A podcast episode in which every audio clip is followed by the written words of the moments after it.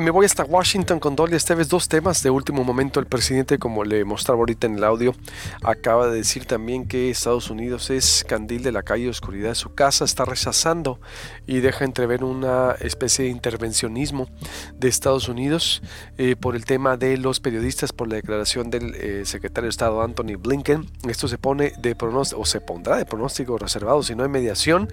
Y también Estados Unidos y países europeos impusieron severas sanciones ayer a Rusia en un intento más por disuadir a Putin de no invadir el resto de Ucrania, lo que corre el peligro de desembocar en lo que sería la primera guerra en teatro europeo desde el 45, lo que ayer decíamos también con Gloria Estefan de la segunda edición de Guerra Fría por ya el acaparamiento que tuvo de estas zonas eh, del separatismo de Putin. Dolly Esteves, ¿por dónde empezamos? Buenos días. Buenos días, pues tú dime, tú eres el conductor. Yo hago lo que tú me dices. Oye, es que, es que estoy impresionado o cuando uno quiere analizar un tema nomás, ¿no? Con lo de Europa o lo de Rusia, que está muy interesante. Ah, estoy impresionado y sorprendido por las declaraciones del presidente. Bueno, las dos, tanto. Qué bueno que Estados Unidos ahora sube ese nivel y el, como le contesta el presidente Andrés Manuel López Obrador, Dolly Esteves. Por ahí si gustas. Y, cerramos con Rusia.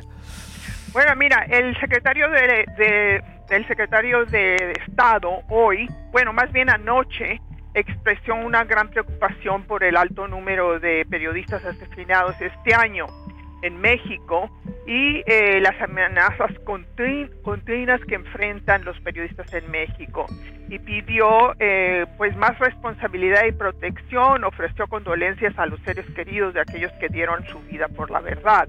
Desde luego que es un tuit y eh, la semana pasada hablábamos de, las declaraciones y también el tuit que puso el subsecretario para el hemisferio occidental, eh, Brian uh, Nichols, entonces, yo lo que estoy viendo aquí es que definitivamente el problema de los asesinatos y los ataques constantes contra los medios de comunicación en México en su conjunto y eh, ataques eh, individualizados desde la mañanera, pues eso sí está, este, está despertando o está prendiendo los focos de alarma, porque Estados Unidos está convencido, obviamente, y lo comentábamos antier, eh, que sin una prensa libre, eh, pues difícilmente puede consolidarse una democracia o puede fortalecerse, como quieras ponerla.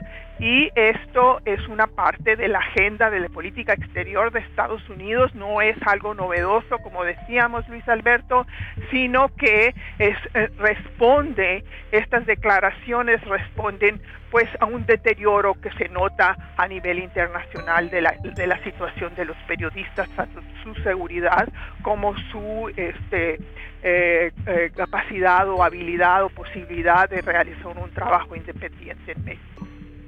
Ya veremos cuál va a ser la respuesta entonces de Washington, ¿no, Dolia? Porque va ocurriendo ahorita. El, presidente está diciendo que Estados Unidos es candil de la calle oscuridad de su casa prácticamente y aduce a una especie de intervención, Dolia.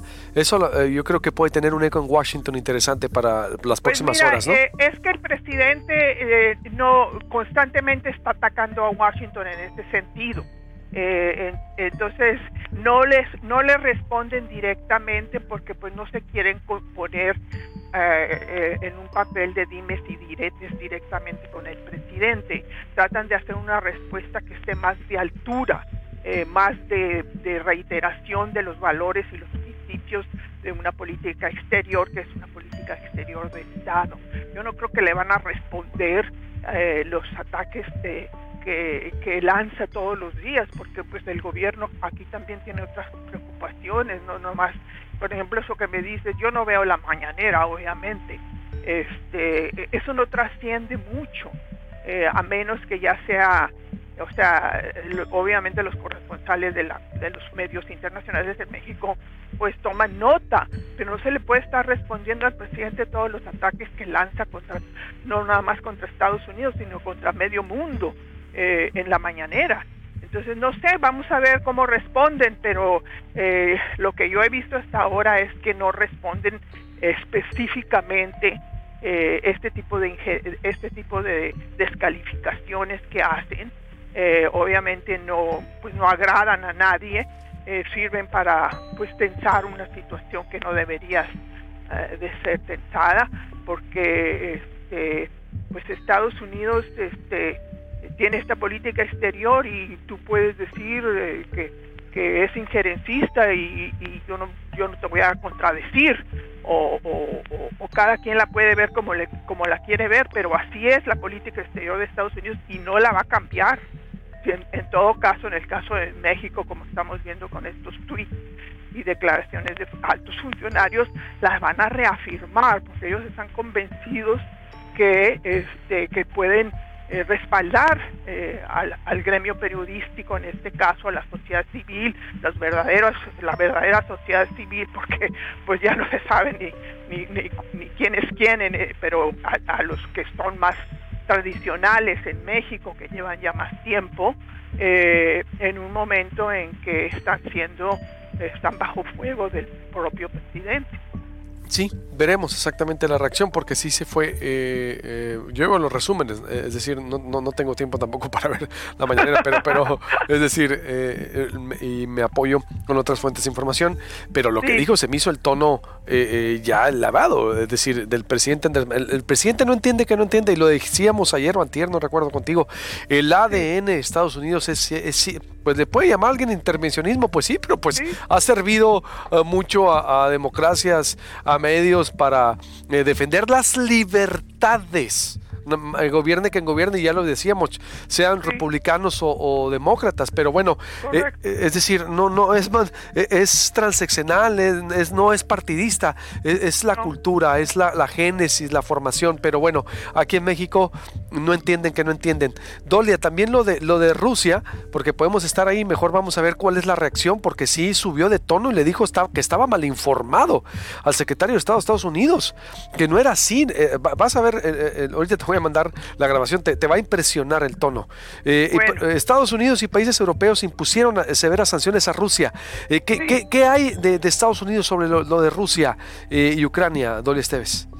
Bueno, mira, este es muy serio porque básicamente las medidas que impusieron Estados Unidos y Europa en coordinación eh, porque están operando de una forma muy coordinada y muy firme, en alianza muy firme, eh, corta a Rusia del sistema financiero occidental. Biden anunció esta nueva ronda de sanciones contra dos bancos rusos y este que, que son medidas que limitan el acceso, uno dice limitan yo creo que lo cortan casi de por completo de los mercados financieros y esto obviamente está siendo interpretado como un preludio a lo que sería la Primera Guerra eh, en Europa desde la Segunda Guerra Mundial. Las sanciones son contra dos bancos más grandes, los dos bancos más grandes de Rusia, el Banco Militar Ruso que dan servicio de financiamiento al Kremlin y el uno que se llama DEP, que son las abreviaciones, que es el banco estatal que se encarga de apoyar el desarrollo de la economía rusa, gestionar la deuda del Estado y los fondos de pensiones en conjunto, en conjunto estos dos bancos tienen eh, activos por 80 mil millones de dólares. Las sanciones congelan sus activos en Estados Unidos eh, y prohíben a ciudadanos estadounidenses hacer transacciones con ellos y los expulsan básicamente del sistema financiero global. Estados Unidos también sancionó a miembros de dos de las millonarias élites oligarcas conectadas a Putin, al Kremlin, eh, Alexander Bornikov y a su hijo Denis, a Sergei Kiriyenko y su hijo Vladimir, entre otros. Estos individuos y sus familiares se benefician directamente de las conexiones con el Kremlin. Y no solamente es parte de la élite de, este, de Putin, Putin no tiene cuentas bancarias, no tiene una chequera, todo lo hace a través de esta oligarquía que eh, en, en, Rusia básicamente no hay, no hay sector privado. Los que se hacen millonarios como esta, esta élite de oligarcas que ha sido sancionada es porque los, los, el dinero lo, lo, obtienen o la riqueza la obtienen del Estado, de la economía eh, y de las empresas estatales, eh, por ejemplo la petrolera, etcétera. Además, Rusia ya no podrá recaudar dinero o negociar su nueva deuda soberana en los mercados de Occidente. Hay que recalcar aquí que más del 80% de las transacciones de divisas eh, diarias de Rusia y la mitad de su intercambio comercial internacional lo hace en dólares. Con todo, eh, Biden se guardó las sanciones más severas para después. Dijo que era la primera ronda y que vendrán más si Putin avanza en su plan de invadir el resto de Ucrania y trata de tomar a la fuerza la capital, Kiev. Las sanciones también fueron coordinadas con los aliados de Europa que también ayer anunciaron fuertes sanciones contra Rusia luego de que Putin reconociera la presunta independencia de dos provincias en el este de Ucrania y enviara tropas para poder apoderarse de ellas. Poco antes que Biden hiciera el anuncio de estas sanciones, el canciller alemán Olaf Scholz anunció la suspensión del proceso de certificación del gasoducto submarino Nord Stream 2 que envía gas ruso a Europa vía Alemania. Es una de las cartas principales de los países occidentales para tratar de presionar a Rusia ah, y disuadirlo de nuevos avances militares en Ucrania. La Unión Europea, por su parte, anunció que sancionará a los, a los 351 diputados de la Duma rusa, que es el Congreso, que vieron eh, que votaron este martes a favor de reconocer estas dos provincias de, en el este se me esa corte y vuelvo contigo. ¿Sí? ¿Me permites, eh, por favor? Sí, claro. porque estoy con. Es muy interesante los datos que estás dando y sobre todo la dependencia exactamente económica.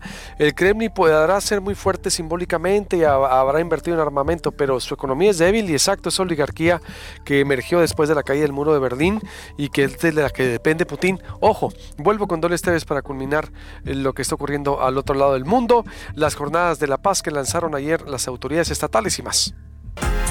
7 de la mañana con 35 minutos. Vuelvo con Dolly Esteves desde Washington. Me estaba dando a conocer el poder eh, que, o bueno, más bien cómo van a disminuirle el poder poco a poco, le van a ir disminuyendo el poder eh, económico a Rusia.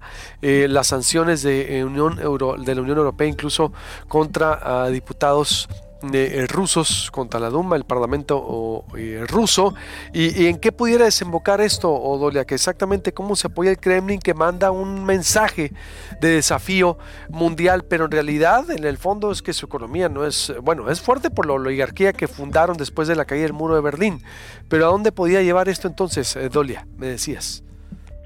Bueno, mira, obviamente todas estas presiones, estas sanciones que son muy severas, pero todavía tienen, tiene, o sea, Occidente todavía tiene un menú de, de acciones más fuertes como sería cortarle a, a, este, a Rusia toda, eh, eh, todo, eh, todo intercambio de tecnología. Ellos dependen obviamente de la tecnología de Estados Unidos para hacer computadoras, para mantener el Internet, todo esto, hay toda una opción que no son las, o sea, lo de ayer fue el principio, pero hay mucho más. Eh, por ejemplo, incluso se le puede negar eh, a los rusos, a los estudiantes rusos asistir a, universidades de Occidente que les encanta, los pueden sacar totalmente del mercado de, bienes raíces, eh, donde han invertido mucho dinero la, oligarquía rusa, les pueden cancelar, pues, de hecho eso ya, ya puede estar sucediendo, sus tarjetas de crédito de Amex doradas, donde gastan en, los principales departamentos de, tiendas de Estados Unidos. Eh, todo esto eh, puede ocurrir, simplemente eh, convertirlo, convertir a Rusia y a la oligarquía rusa en, en, este, en una paria internacional. Eh, todavía eso no ocurre porque, como dijo el propio Biden ayer, eh, él eh, cree que todavía hay posibilidad de que la diplomacia pudiera calmar esta crisis. sin embargo, este, no hay señales, eh, Luis Alberto, no hay la menor señal de que Putin este, tenga alguna intención de retroceder en, esta invasión de Ucrania. Quizá eh, se tarde un buen rato, una semana, dos semanas, tres semanas, meses, pero está obsesionado con la reconstruir a la Unión Soviética. Y aquí el problema que tiene y o la gran preocupación que existe eh, en los países eh, europeos occidentales y obviamente en Estados Unidos es que después siga con Polonia o con otros de los o con los países bálticos que están son son, o sea, eh, básicamente en, la mente eh, de, Putin, eh, todos los países que eran parte de la Unión Soviética y que se separaron y se constituyeron en países soberanos con fronteras reconocidas internacionalmente, eso él dijo en su discurso, su arenga de, ah, de una hora de lunes, que le robaron todos esos, esos estados que no que le pertenecen a la, a la al imperio ruso y que él quiere reconstituir esto. Entonces es muy peligroso obviamente este eh, em, eh, si él decide sentarse ya, pero sus demandas son este ya le dijeron sus demandas eh, las demandas que pide a, a, cambio de detener esta ofensiva en, particularmente en, en, en Ucrania, no son negociables para Occidente y para, y para Ucrania, eh, que es el país directamente ofendido. Este, eh, y, las cosas no marchan bien. Eh, yo no me voy a poner a pronosticar como no pronostiqué hace un mes que iba a haber una invasión o que sí iba a haber una invasión. ¿Te acuerdas que comentamos esto? Es, es muy difícil saberlo.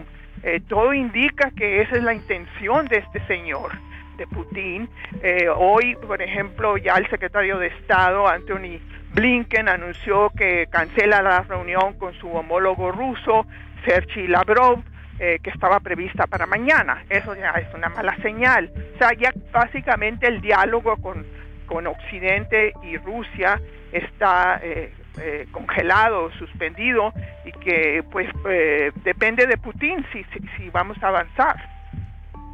Eh, en el plano diplomático. Totalmente, Putin y, evocando, soñando lo que no funcionó, por favor, ahí está tan comprobado y tan documentado el fracaso de la Unión Soviética sí, un poderío, pero terminaron pobres, terminaron sí, casi casi en la hambruna, millones de, rusos, de soviéticos, pero bueno, ya estará el tema, eh, es un tema también ahí fascinante para evaluar y lo estaremos siguiendo. Gracias, Dolia, te mando un abrazo, estamos en contacto. Buenos días. Gracias a ti, y buenos días.